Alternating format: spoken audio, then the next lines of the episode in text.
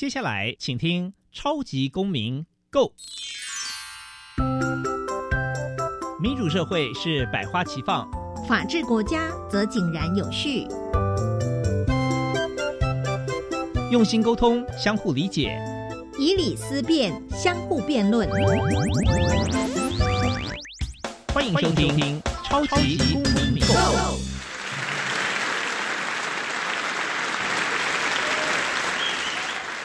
各位听众朋友，大家好，欢迎再次收听《超级公民购》，我是共同节目主持人苏格格苏明祥。本节目是由教育部所委托，由国立教育广播电台以及财团法人民间公民与法治教育基金会联合制播。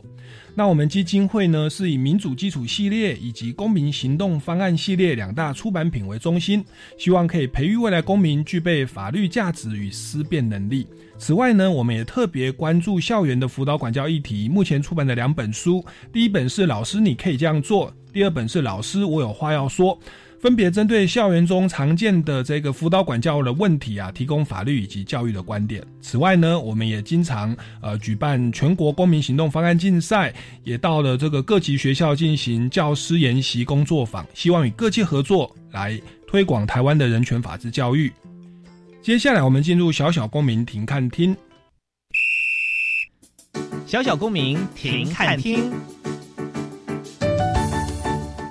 在这个单元，我们将会带给大家有趣而且实用的公民法治小知识哦。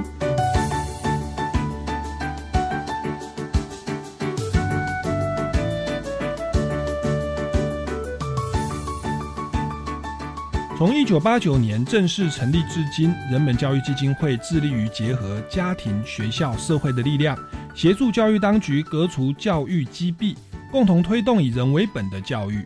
教育不是如那句俗语所说的“让猫学会捕老鼠，让狗学会看门”。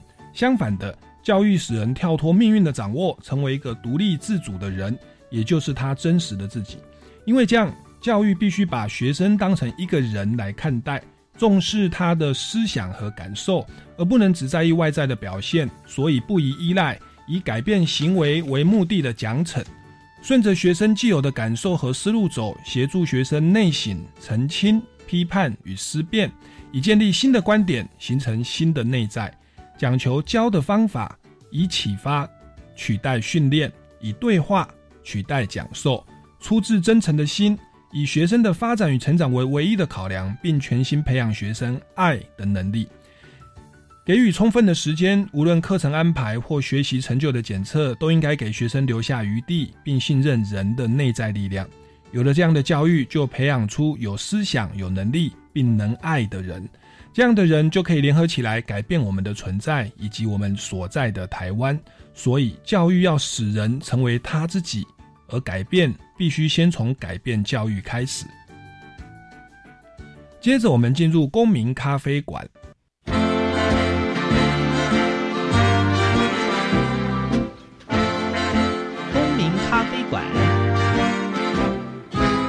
倒杯咖啡，跟我们一起在公民咖啡馆分享近期最具代表性的公民时事。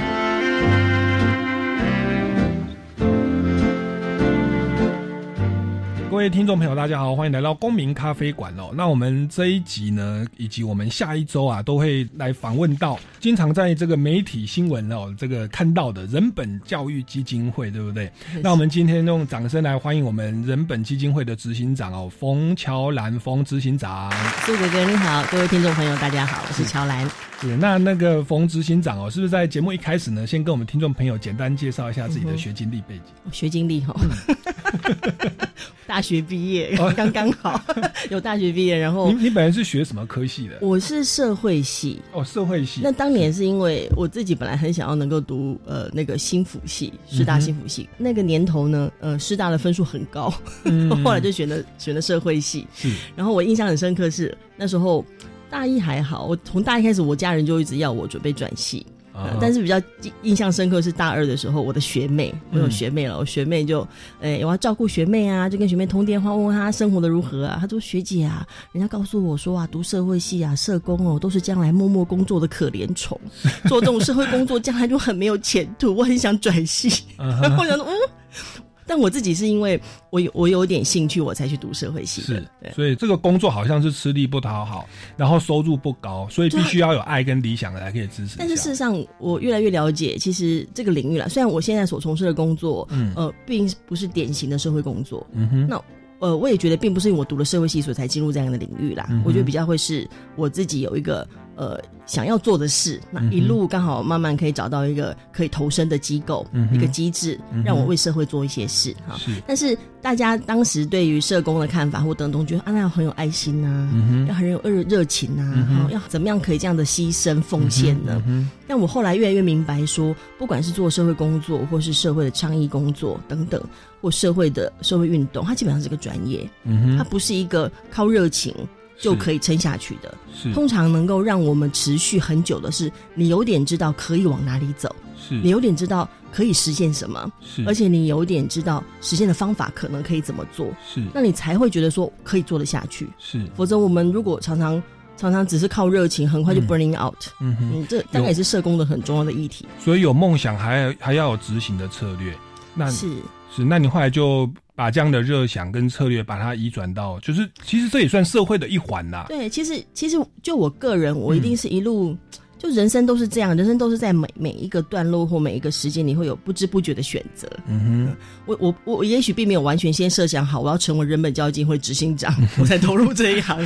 我也没有完全设想好我会进入一个教育改革的团体，我才去是读社会系。哼，是，事实上不是，是在每一刹那间，我选择想要往哪个方向去做我想做的事情。嗯那一路选择的结果，最后我就在人本教育基金会工作。是，刚刚我所说的心得，也是一路接触以来的想想法，因为、为事实上，事实上像我们我们虽然大家比较常听到我的名字，可能在在媒体上就是某个新闻、某个案件，然后就冯小人痛批了，然后骂谁怎样，骂骂教育部啦，哈，然后或学校。但事实上，我我有很多的工作是要直接带小孩。是，我我刚到人本也是，我的工作是直接带孩子。嗯，那你带孩子的过程，你有很多的挑战，是它非常的多啊。嗯你明明觉得小孩很可爱，小孩又有他天真的地方，但小孩不是只有那么的单纯，嗯就是小孩又小孩又单纯又不单纯，就是说他有他很单纯的一面，比如他很直接，他的内在的感情或他内在的善恶的变化也是非常的复杂的、啊。嗯哼嗯哼，小孩之间也会有谁看谁不顺眼，对然后谁会对谁怎样。对那你这时候你的人本信念要怎么看待？是怎么做？其实挑战很大。是，所以我当时一带完带完梯队的时候，给我自己冲击是蛮多的。是。因为我我也觉得这些孩子很很可爱，可是又觉得说他们有很多行为是我很不解的，是，那我才慢慢理解到说，如果你想要从事人的工作或从事教育的工作，嗯你必须花一定的时间去了解人，嗯哼，嗯哼包括了解自己。嗯哼，你为什么在那刹那间，你听到小孩这样讲话，你会生气？嗯哼，你是气什么？是气他还是气你自己？嗯哼？你必须要对自己有一定的觉察跟了解，以及为什么你会愤怒，你的挫败来自哪里？嗯那另外你要了解人，一个小孩会说那个话看似白目，但他可能表达了什么？他可能就是一个每个动物在成长的过程当中，一定要以自己生存为第一优先，嗯哼，所以它会有某种侵略性。嗯比如它吃东西，它一定要占据多少东西，对不对？比如人家装装水，它就是要装特别大壶，是，而不管这个水是马上就被装光。嗯对他而言，他他有他一个动物性里头的生存的那种奋斗的的的那种需求。嗯那你如果了解这些事，你就不会随便弄一种道德观，说你怎么那么不懂得为别人着想，嗯，你怎么那么不懂得合作？嗯就是你你会有不同的角度去理解一个小孩的呈现。嗯，那这些对我来讲，都是在整个工作的过程当中蛮大的呃挑战跟启发的，嗯就是我们渐渐必须花比较多的时间去认识人。是，所以你本身本来是社会系的研习啦，可是后来我听你这样讲，你已经变成教育跟心理学这样的一个背景知识，也是非常对啊，需要的。因为社会系好像也通通都会牵扯到嘛。那当然，当然我后来呃加入人本之后，我当然比较多的 focus 会放在教育的工作上，因为教育就很有趣，因为教育它它跟辅导智商啦，或者是或者等等，它都有点可以 connection 可以接触到，但是。教育本身它有很有趣的地方，是它如何真正能够把每一个呃小孩、每一个受教育所谓受教育的人，名字叫受教育，但他嗯必须是一个教育的主体。嗯哼，那你又是一个想要提供讯息、提供材料、提供思考、讨论题目的人，那你们都是独立的个体，那到底要怎么样产生那种彼此的启发性的那个互动的过程？所以教育其实有很多诶创造性的部分，我觉得蛮有趣的。是，所以我们一般就是民众对于这个人本教育基金会都是媒体。发现说来放炮，啊、不是、啊、不不是、啊，就是讲讲一些比较人本跟 爱跟关怀有有那个火药，我们才可以点、啊。是是。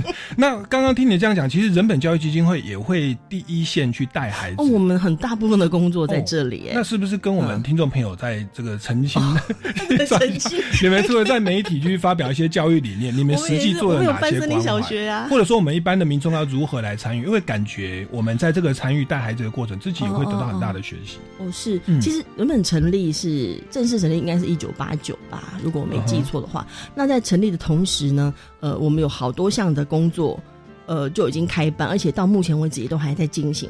大家比较常会看到的新闻都是我们的校园申诉案，那就是处理个案。那通常是有家长、学生或者甚至有老师，他们会来跟我们联系，他们可能遇到的状况是，比如孩子被体罚、被辱骂，或者是有老师觉得说隔壁班老师对待孩子的方式有问题，嗯，或者学校的校规的执行内容有问题，比如以前还有什么禁爱令的问题啦，还有服装仪容的问题等等，嗯，所以呃，我们有一块工作是在处理校园申诉，就个案。啊，那我们会因为这些个案工作去了解校园当中的问题，啊，同时会开记者会，有些倡议。啊，包括修法，像呃，待会如果有机会介绍到的不胜任教师的部分哈，那这个只是其中一块嘛哈，因为很多工作，包括一个是要父母成长课程，在开办基金会的同时，也也开办了人本的父母成长班，嗯。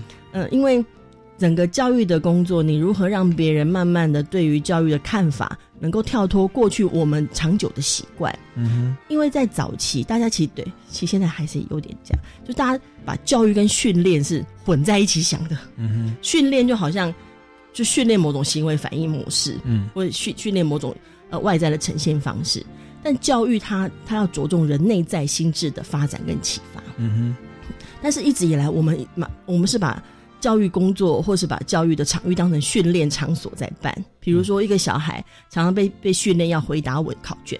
嗯哼，在我们的经验当中，小孩一旦要要面对段考，他的老师的呃协助他通过段考的方法是加上很多小考。嗯，我们是以考试养考试。对，我们不断的把小孩变成一个训练他成为回应考试的机器。是，嗯，那但是教育应该是教育，嗯，所以光要把这一点能够有有机会跟跟社会跟大众沟通对话，那要花点力气，包括对家长，嗯哼，因为很多家长在呃，在一九八九年那时候，其实有蛮多家长对于教育是很满意的，嗯哼。大大家不觉得打有什么问题，嗯、然后大家也不觉得骂有什么问题，嗯、觉得小孩就是要被打被骂才行，或者是会觉得说、嗯、很好啊，因为有些小孩可以参加数学竞赛，好像很不错。嗯，但事实上那样的教育，它基本上是筛选掉很多其实应该我们要照顾的小孩，嗯、而只让一部分的小孩通过这个筛检，嗯，然后成为你的明星。嗯哼，那那但是国民教育应该是为每个小孩办的教育，是，所以光要跟父母沟通这一点。以及让父母了解为什么不要打、不要骂。那我们也开了父母成长课程。是，嗯，那同时我们也有做过青少年工作。嗯哼，那当时是带呃中辍生。是，嗯，那另外有大家比较知道，可能就是人本有办一所森林小学。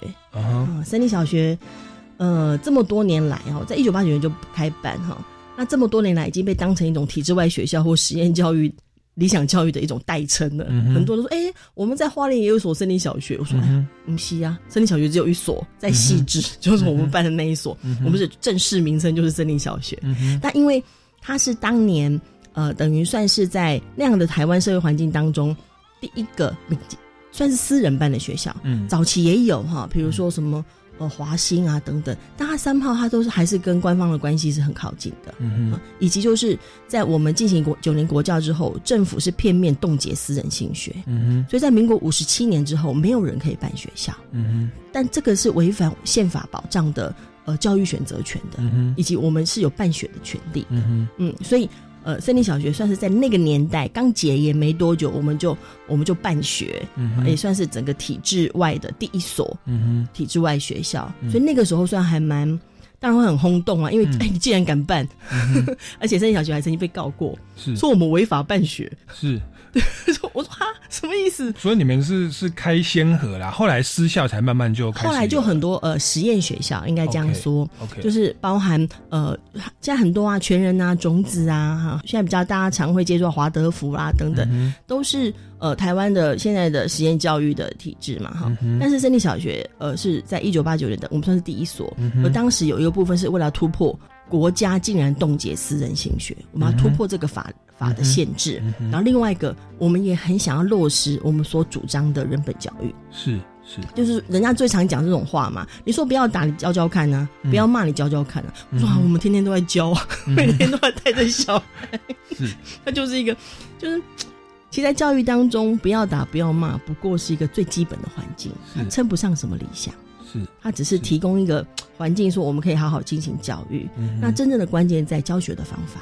是跟怎么运用教学的材料，这又是另外一大块事情。所以我们有一大块的工作在做教案研发跟教材研发。嗯哼嗯哼，那那这一些什么教材研发、教研发都不会是大家在媒体上最常看到的我们的面貌。嗯，像我们自己有一套教材叫数学想想，嗯那这个数学想想呢，我们无法通过课本审定。嗯 虽然我们每一个。每一个要教的概念都不会跳脱课纲，嗯也就是如果你你用数学想想去带都可以，嗯，但是他无法通过那个审定，是因为我们不会按照，因为很多审定委员他们奇妙的习惯，嗯。嗯，那那我们为了落实我们在教学上的想法，因为它是有教学法的，嗯哼，课本是包含在教学法，所以我们并没有去送送审定，我们就自己想办法推，嗯。包括跟偏乡学校合作推，嗯、那这一块也会是也是我们的重要工作，是就是教材跟教学的研发。是，所以这样我我大致听下来，人本教育基金会其实是反对那种呃治愈为上的这样的教育的填鸭啦，填鸭对，或者是考试，或者是技能的，反对以考试取代教育。OK，反对以考试取代教育。嗯、然后基本上其实。其实这里包括我们自己，包括这些小学，我们其实蛮治愈挂帅的。嗯、哦，你们自己 大家很大蛮治愈挂帅，有治愈挂帅，我我不怕啊，因为本来所谓的治愈挂帅就是说我们很认真照顾教学的，我们很认真研究如何跟孩子对话教学。OK，我们的小孩在小学期间，他们比如说这几届升小毕业生，他们都会在毕业的那个学期举行台湾文学研讨会。然后他们可能每个人会认一个作者，不管是钟礼和啊，或者是呃其他杨奎等等其他人，然后会他会挑一段他觉得他最有感触的文字跟文章，然后然后这个重点是他对这个文字跟文章提出一些看法跟提问。嗯，这个提问的过程，他不断提问，他也会去研究他自己的提问的、嗯、可以有的呃回应是什么。嗯嗯，那小孩就会在这个。大概六年级，通常是毕业的这一学期，他们会有个文学研讨会。嗯哼，那从这个角度来看，我们是走非常治愈哦。OK OK，所以我应该要修正一下，是说反对考试填鸭啦。对对对但是其实你们有你们的治愈，而且这个东西是。不是我们的考试检测的或重视的，因为一般所谓的治愈刮出来不过是考试分数，而不是治愈。是，那你们真的着重治愈，其实着重在这样的研讨或者是教学。当然就是要，也当然是各域要均衡嘛。但是我觉得治愈真的是教学的一个要点，嗯、教育不可能跳脱这件事啊。嗯、教育就是在我们的认知的发展，我们心智的启发，是让一个人他对于这个世界、对于自己、对于自己跟世界的连接有兴趣。是。那这个就是教育要做的工作。是是，那我我是蛮好奇的。那你们当初就是创办的第一个私校，然后也是反对考试填鸭，重视人本。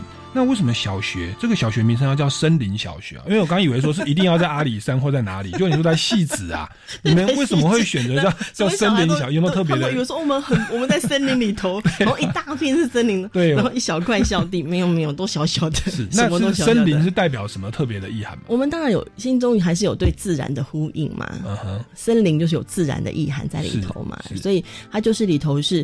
呃，教学跟教育是属于人文的一种工作，但是我们还是仍然要呼应大自然。嗯、那呼应大自然不是说我们要走生态学校，那个自然有包含人的人的心智的自然发展是什么？嗯哼，就是人一定有他心智发展的需求，是那样的自然，我们也需要去体会跟理解。那还有一种自然是你对这个世界、这个世界的运作跟运行的的的尊重跟理解。嗯，那。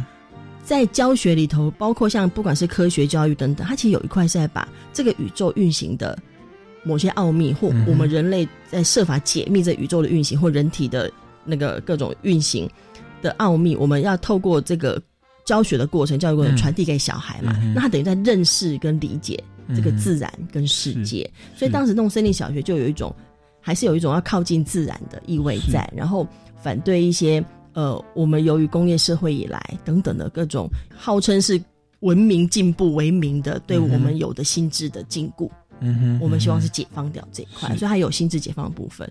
那当然。这里头就关系到我们如何看重人的自然能力。嗯，其实小孩是像森林小学，虽然树不是很多棵，有几棵，但我们的孩子跟树的关系很好。嗯就是常常有小孩，当然他那个爬树那个不需要在另外什么爬树课程，他就是会爬呀。嗯，因为这就是人的自然的一种想要登高。是，人会想登高，因为人不太能够。那么高嘛，对不对？他想登高，然后很自然，他们从这棵树到另外一棵树，他们的肢体发展或等等都完全非常的不需要另外的体育教学，他们都可以很自然在树上荡来荡去。所以他们其实，呃，跟自然环境之间的关系比较不会。呃，现在在都市当中的小孩就比较困难。现在都市小孩看到昆虫，会仿佛这个昆虫不应该存在这个世界上。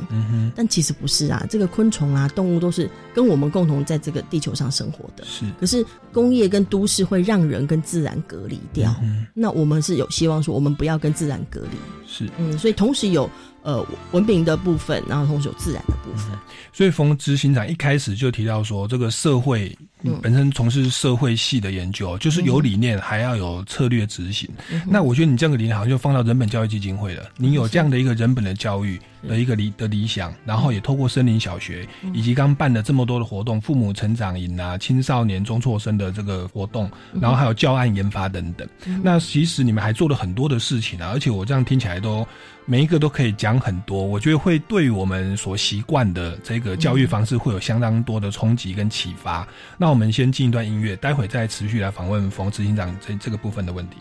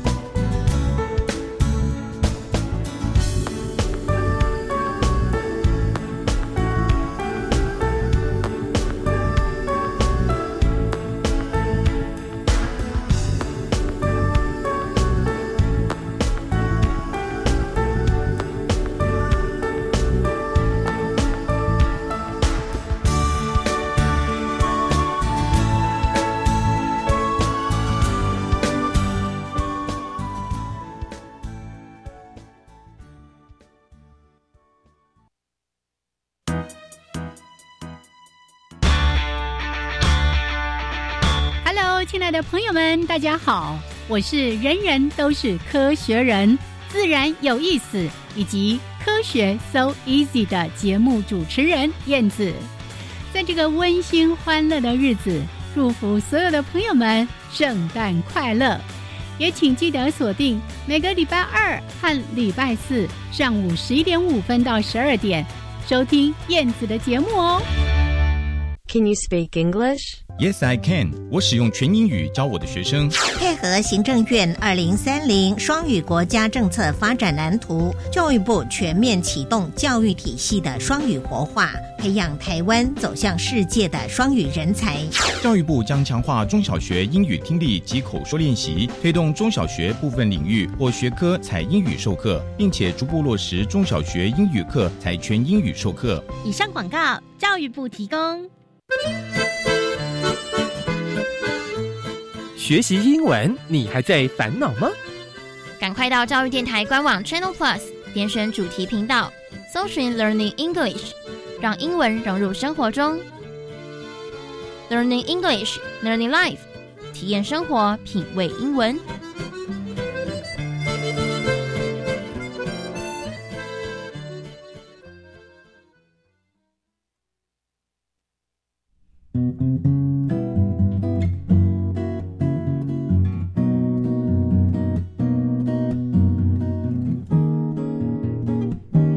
我是苏密苏米恩，你现在收听的是教育电台。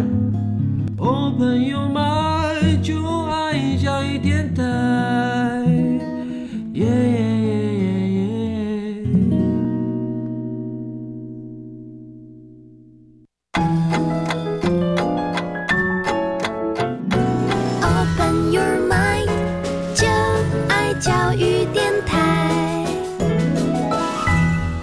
听众朋友，大家好，欢迎回来《超级公民购》。那持续为您访问到的呢是人本教育基金会的冯乔兰执行长。那他本身是学社会的，那现在呢是在呃人本教育基金会呢参与了非常多的活动，也担任执行长。刚刚已经跟我们介绍到人本教育基金会的理念呐、还有森林小学啊等等的措施哦。那我想说，再接着再请问一下冯执行长，是就是人本教育基金会有一些很主要的倡议内容，对不对？呃是那最近最主要好像是有关淘汰不适任教师，哦也跟我们谈谈是好不好？哎，事实上，对于不胜任教师的讨论有蛮多年了。嗯哼那这个题目不只是人本关心，也非常多家长团体也都非常的关心，因为其实对大家都希望我们呃到学校去，尤其我们是国民教育，国民教育就是每个人都得到学校去。对，那我们总希望说，我们到学校去遇到的老师，不要靠运气才能够遇到比较好的老师嘛。嗯我们总希望我们的国民教育的这个环境当中，应该是普遍都有一定水准的的老师，然后。嗯然后呢，呃，不是老师应该是少数的才对哈。我们接触这么多校园的申诉案呢、我们碰到蛮多蛮多 case。那我们最大的疑惑是这样，就是说，我们先不要把标准放很高，我们只把不适任的标准放在一些违法的行为上头。比如说，我们处理很多呃校园里头老师对小孩是性骚扰或性侵的，嗯哼嗯啊、哼或者是老师对小孩是严重体罚到成伤的，嗯那种会在学校那打小孩连打三天，然后棍子从木棍打到是铁棍哈，嗯然后小孩都整个整个屁股都是淤血，是。嗯那打到走廊上去了，但那个老师仍然没有被解聘。是。嗯那包括就是说，在特教学校也有哈，就是那个老师，特教我们光同一所特教学校还曾经同时间处理三个不同年级的个案，嗯那包括就是呃有小孩的，他是那种算是幼稚园部，四岁多，他多重障碍，嗯。然后那小孩就眼睛被打肿，嗯。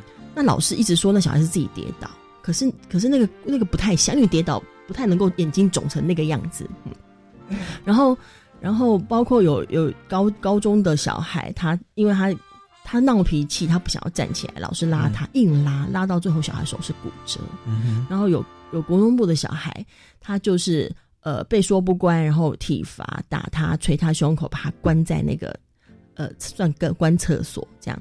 那类似像这样子的案例，我们身上都没有办法解聘掉老师，嗯哼就是很很诡异。其实非常的非常的乖，就是我我现在抓的这个不是任务没有要抓到太宽的范围，嗯我们就抓这种小孩被体罚成伤，还有有些是儿虐都开罚了。是就是所谓的儿虐开罚，就是我们的由社会局那边他们透过行政调查认定他构成儿童身心虐待，嗯哼那他就开罚了。嗯嗯，但无无法解聘掉这些老师。嗯当然，我们可以我们可以说解聘可以有各种效果，有一种解聘是终身不得录用，是。有一种解聘是说你解聘之后，你要你可以再去应聘，比如经过四年后或等等，那你可以再去应聘。那你你应聘的时候，人们会知道你有这个历史，是。可是他那就由这个学校决定要不要再聘你嘛，他要去负聘任的责任。那他可以有不同效果。是。可是如果一个老师他的行为，我们现在不是论他教学的教的好不好，嗯他是他是伤害了小孩，对。他如果伤害小孩，为什么我们这个国家的教育体制不能够把这样的老师请走？是这个非常的诡异。然后这么多年来，很多 case 在倡议啦，但是有人就会说，你不，你都你拿的都是特殊 case 啊，我都会回说，如果是特殊 case 好，嗯。既然是特殊的，你就把它解聘掉嘛。对啊我又没有叫你解聘所有的老师，是。对我没有把它扩大化，我就说是。这一个。是。如果这个老师把小孩的手拉断了，他要不要被处分？嗯。如果这个老师他竟然可以连打小孩连打三天，他要不要被处分？嗯那如果说你这个学校当中有人看到这个老师这样打人，打到小孩都受伤了，嗯。都还可以有，都还可以成立伤害罪了，嗯那你其他老师或你的校长、主任，难道不用负任何责任吗？是我们国家推动就是儿童的保护，我们在儿少法当中说，我们有很多人是当然的通报人。如果你隔壁有人在打小孩、骂小孩，你都可以通报了，是对不对？因为我们必须要保护儿童。那怎么在校园当中反倒是最不会被保护到的？是因为有一个老师他不是人，他打的小孩，那其他老师变成不好对他做什么？是那这个这个文化很怪，其实我们是受这种文化的、这种文化的阻碍，那没有办法让一些不是老师淘汰掉。现行的法令规定，就是有关体罚或违法，像你刚刚说到性侵、性骚扰这样子，我们的法律都没有说这样可以解解解聘他吗？这这个这个是这样，我嗯我先简单说明，因为我们国家聘任老师是要透过所谓的教评会，等于就是呃一个人事评议机制。是。那他的解聘也要经过教评会 OK 也就是要教评会投票通过才可以解聘他。是。那我们刚刚所描述的那个关于性侵的部分，嗯。它有很多的状况是当年哦，当我说的当年，因为后来修法了哈，五年前修法吧，就是之前我们都已经他都查证属实，说他有性侵的这个事实，嗯但是教评会还可以投票不解聘他，嗯只是让他停职半年、嗯之后再复职。那我们怎么想都不合理。你你这个性侵害是非常严重的事情，完全不可以让他在学校当中。然后，然后你怎么会一个教评会还投票投投票通过，只是停职？所以我们后来都去门口拉布条，要求教师会不要事事相互，要解聘掉老师。我们光这样的布条拉了五所学校，是，从从国中到高中职都有，五所学校。这。是一个文化，这个像以前叫官官相护，啊，这个叫对师师相护，这是一个，就像台湾的国民教育，就是我们还是要从国民政府的这个角度去理解是，因为老师我们都认为他应该是专业的呃教育工作者，他是一个他是一个教学专业的主体嘛，哈、嗯。应该是这样。但是事实上，从我刚我刚描述五十七年，我们进行九年国教，那我们同时开办师范教育，就国民政府，嗯，所有的老师等于收归国有在培训的意思。所以从那一段时间到解严解严，嗯。好，实际上老师的身份很微妙，老师是有政府的一部分的身份，是。他是个公务人员，对他而言，他们是体制的一部分。对，那这样子的文化跟这样的概念，是延延伸到现在即使在一九九四年教师法通过，是。当时教师法通过就是说，老师不是你政府的工具哦，老师是教学专业自主的主体哦。对。虽然有这个法通过，但整个校园，就当时整个戒严的状状况之下的政治的文化影响很深。五。十七年到七十六年二十年的期间，培育出来的教育人才，对他，他在他心目中，他是觉得他是我是公务员啊对，我要享有一定的体制的待遇。对。然后公务体制最明显的特质就是说，他不可以随便调人马的，嗯哼，因为如果你一个一个当家的人，你如果你的人马会容易被别人别人给请走，就表示你当家的人威权不够嘛。对，所以当家的通常不会随便让一个人离开这个体制，是这是一个威权体制很重要的特质，也是公务人员的特质之一。是。嗯，所以老师这个状况也是类似，所以在文化当中，就是教评会的人会觉得，如果我今天解聘了这个老师，嗯会不会哪天就轮到我被怎样？嗯他也有这个心情。嗯还有另外就是说啊，都是同事，嗯不好由我来解聘。嗯哼，那这个就很微妙啦。既然教评会就是负责人事聘聘任或或是解聘，嗯你你就是当时你愿意当教评委员，就是要担负这件事了。嗯，不是并并不是把它当成好像你只是给一个给 favor，就说哎，我可以决定谁进来，嗯那我却不去负担我要决定谁出去。嗯哼，那这个是大家在去年呃今年哦，就今年教师法修法的时候争论的要点，嗯哼，就是说如果说教师评议评议及教评会，它它的组成分子大绝大部分是学校里头的人，是。那他基本上他们他们以现有文化，他们基本上很难真的投票解聘掉一个老师。对。在这个状况下，是否我们要考虑让这个评议机制有所改变？对，这是当时修法的最重要的争议要点啊。那刚刚是要说那个性侵的部分呢、性侵的部分后来因为发现教评会始终没有办法自己下决定，他们其实都可以直接决定把它解聘的，都没有。嗯那我们就去推动修法，是。后来修法就修修法就确定说，只要经由性评会调查性侵性侵的事情属实，嗯那这个老师就是解聘，OK，而且有不得录用嗯，他会进入资料库。是。这个资料库也是我们争取很久才有一个这个不适任教师资料库。是。那等法通过之后呢，就变成教评会你也不用这边为难呐、哈、嗯什么投票都好了，他他只要性评会调查属实，那么就是要解聘。嗯哼，嗯从那从那之后才呃才有比较比较多 case，我们可以直接就是解聘掉那个会性侵或性骚扰学生的老师。但是性侵跟性骚扰算是非常严重的行为哦，是它是很严重，它是它不止犯法，它它还是在一个。小孩本来应该要感觉到被保护而感觉到安全的地方，而他受到一个呃，其实性侵的伤害对人的心理影响是非常长的。嗯哼，他是对自己的一种很会很深的否定，嗯哼，然后会要要能够从那个被性侵的这种心理上面伤害复原起来是非常不容易的事。那如果你再加上我竟然没有办法在应该保护我的机构。嗯去告诉别人说我被老师侵害了，你要保护我。嗯他竟然没有办法讲，那对孩子来讲，他跟跟成人世界之间的鸿沟会越来越大。嗯嗯，那所以呃，整个法的修订通过，当然有助于能够让呃这些有这些行为的老师离开学校。那可是他另外一个部分就是，我们到底如何在学校当中建构一个安全的环境，而且真的可以预防的环境，是这是另外一个问题。是所以现在其中一个。所以嗯。现行法已经，比如说，如果性侵是成立的话，对。就是一定会解聘。一定解聘。那像性骚扰或体罚的部分，性骚扰就会看情节状况他性骚扰不一定。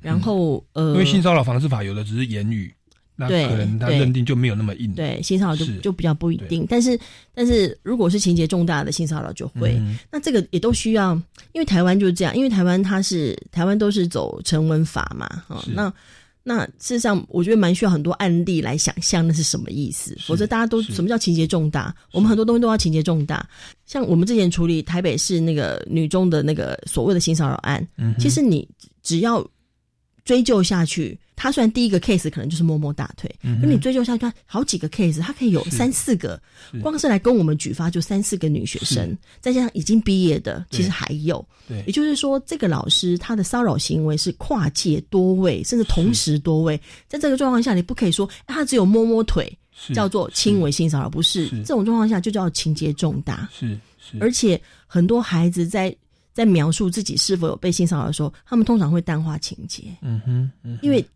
因为他说不出口啊。对。因为当他说他竟然会傻到被老师摸到胸口我摸到哪里，他会觉得自己是傻了，怎么会这样子信任他？当时都信任他，跟他倾诉倾诉苦水，然后之后他就亲了脸颊或者摸了他的胸部，嗯会他一方面觉得自己怎么就是自己是受害者、嗯难受，然后生气那个老师，一方面又怪自己笨，这种感情是很复杂的。所以他们通常很多受害者他没有办法那么的完整或如实的说所有的状况，嗯通常会降低情节。是。在这个状况下，我们作为要协助孩子的人，我们就必须要更意识到，是。那于是像这种性骚扰案，刚刚我说描述这个女中案，嗯它是后来人本介入之后，包括有一些家长，他们也同时也也去要求学校要更明确的处理，嗯他才从本来是让她请育婴假就好，嗯哼嗯才才会走到是解聘。是那我就觉得说，这学校很诡异。学校一开始接触这个案子的时候，就是有四个女生来，已经有四个女生来、来申诉了，你就不能够把它当成是单一事件。是有四个女生表示是严重事件。嗯那那类似像这样子的状况，就是法有定在那里，但我们需要有实际的 case 跟实际的每个 case 去走到说它应该比较对的方向的决定，嗯才能够让这个校园文化有一点松动跟改变。那也需要媒体跟像人本教育基金会这样，才嗯就去督促啦，跟倡议，才避免说有师师相互的情况。是那我们先进一段音乐哦，待会再来继续访问相关的议题。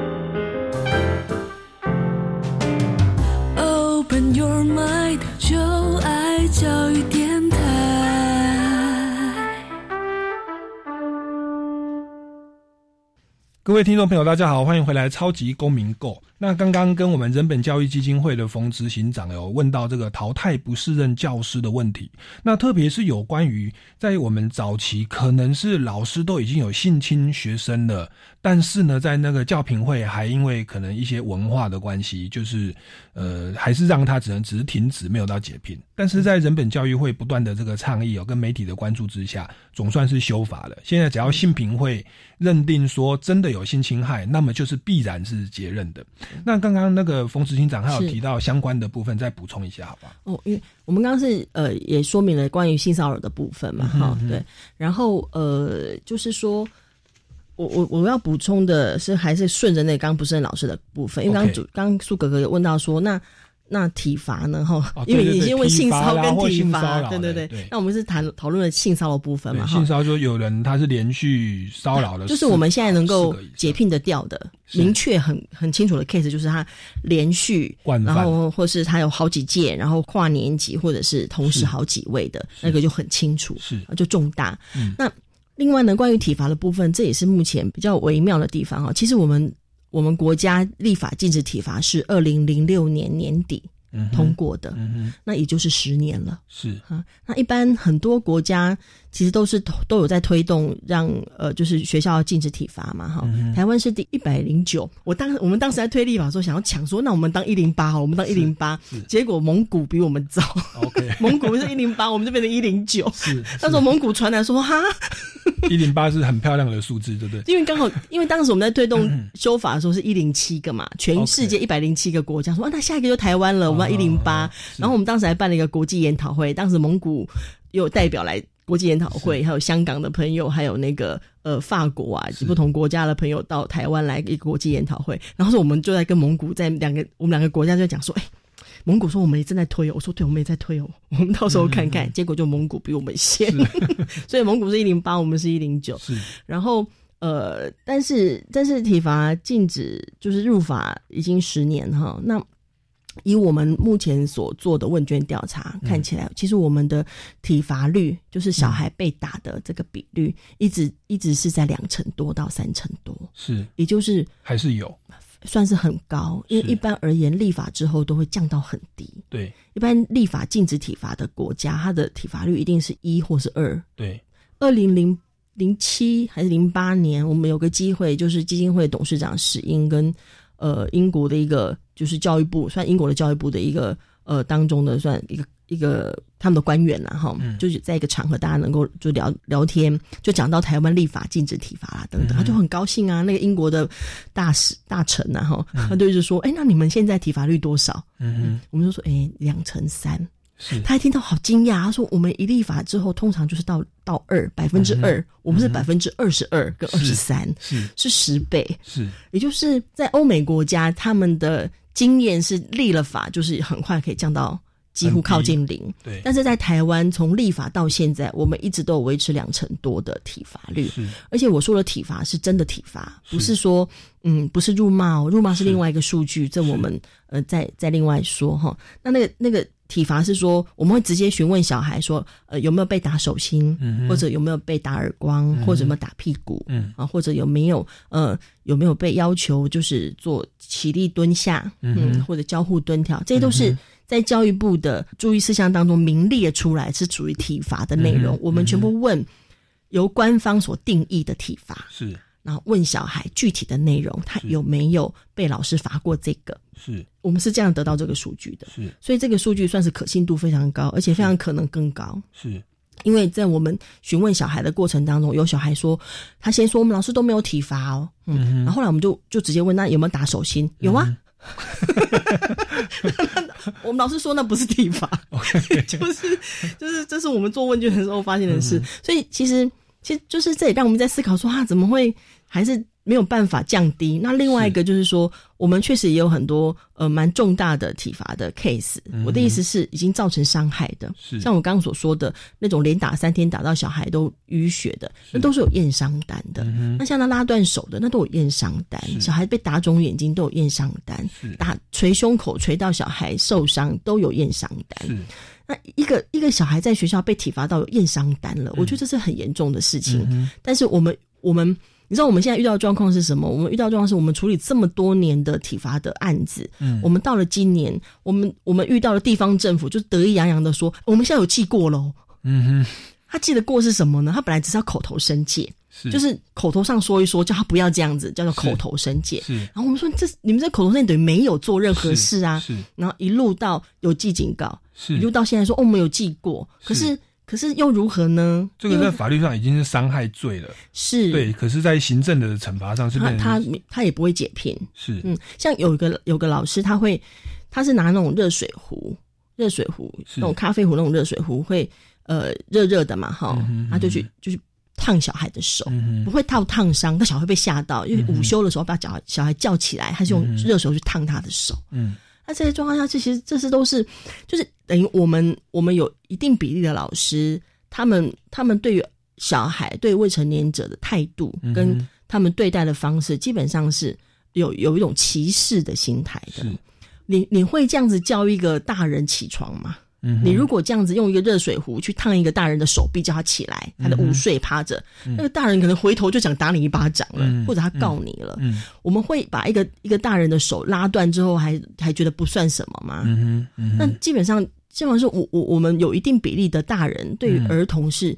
抱着歧视的心态，我们没有让他享有跟成人一样对等的对待、跟尊重、跟人权。是那在这种心态跟状况之下，他他们很多行为都会说我是管教的需要，我为了辅导他。哦，那我我我为了诶协助他行为矫正，可他们都没有任何意识到说他们已经逾矩了。比如说有一个老师，他他说，因为他就说那个小孩呃会在上课的时候在班上走动，所以他就要弄那个红色的霓虹绳，就是我们班那种。大家最常看到红色霓虹绳，把那小孩绑在椅子上。嗯哼，我就想说，一个小孩可以乖到被你绑在椅子上，你凭什么说他上课走动会怎样呢？就是他，他就是被绑在椅子上。然后那小孩要上厕所要怎样呢？是同学牵着他去上厕所。嗯哼，然后这个班的其他科目的老师，小是小学是包班，但是也会有其他科老师嘛。其他老师来上课，看到说，哎，你怎么被绑着？然后其他同学说，老师，我们我们老师把这样说他会走走来走去，说要绑起来。嗯，其他老师也没有人觉得。觉得这样子，他要他要出面做点什么。嗯但是你如果用一个绳子控制一个大人的行为，这就是强制罪了。对，你妨碍自由了。对。可是我们可以，我们可以这样绑小孩。然后那个老师他也被开罚违反儿少法，还公告姓名哦。嗯哼。就是罚六万，公告姓名。但是学校学校并没有做任何处分，他也没有被解聘。嗯也就是我们有很多很多这种，他们不是最大比例的老师，可是他所做的事情都已经。超越了我们一般的界限了，我们一般对儿童权利保护的界限哦，这超越很多。对，然后而且是如果说，如果说是爸爸妈妈做，是爸爸妈妈是要被搞的。是，如果爸爸妈妈绑一个小孩，对，他马上被儿少法开罚，而且会被告，还强制性子教育。对，但作为一个老师，他可以说我是教育，所以他没有他没有出没有事情。那我觉得这是一个很不对的标准。是在这个状况之下。难怪我们体罚率降不下去。是，你可以体会，就可以体会到，就是我们连最严重的都无法请他离开。嗯哼，嗯哼。那更何况有很多他没有打成伤，他只是打的很习惯。嗯哼。所以我们的小孩是很习惯在这种被侵权的环境下成长的小孩。嗯哼。就是他们对于自己的身体界限也好。不管是性骚扰的问题啊，等等哈，或者打体罚的问题，他们对自己的身体界限，对于自己该要如何被尊重，对于自己该要被当一个独立个体、当一个人来看待跟尊重，他们是比较没有感受的。嗯他们反倒是被侵权习惯的。是。像你们在关心这个不适任教师，应该是幼稚园一直到大学、研究所都包含。对，但我们比较多关注还幼稚园到国高中，是那大学比较少。因为未满十八，可能对于主张自己的权利等等比较没有那个权利意识在。对，是。然后他们几乎都要靠监护人才才有办法帮忙。嗯哼，所以我们目前的法律是说性侵害一定要解聘，但是其实人本这边其实是倡议，不管是性骚扰或是刚刚讲到这么严重的体罚，其实应该有一套机制去淘淘汰这也是我们今年修法的时候大的争议要点，嗯就是说不用再讨论性侵了，它已经定好了。对，问题是说那些重大性骚呢，嗯还有还有这种体罚体罚的状况呢，如果国家已经立法禁止体罚十年了，嗯难道我们不用对体罚的老师有有采取什么样的措施跟作为吗？他应该给重大事件呢、是。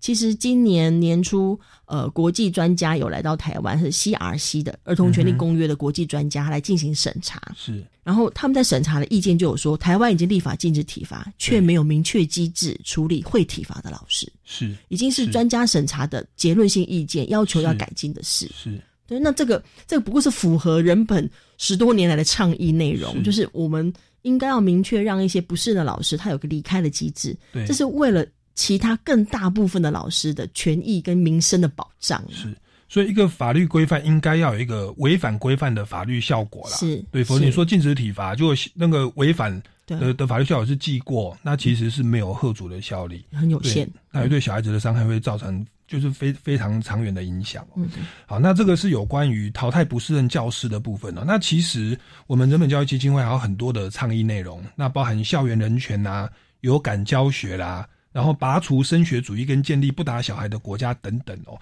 那这个部分可能因为今天节目时间的关系，我们要留到下一集再来访问哦。嗯那有关于今天的部分，不知道冯执行长还没有一些要特别的补充，或者是要做总结的？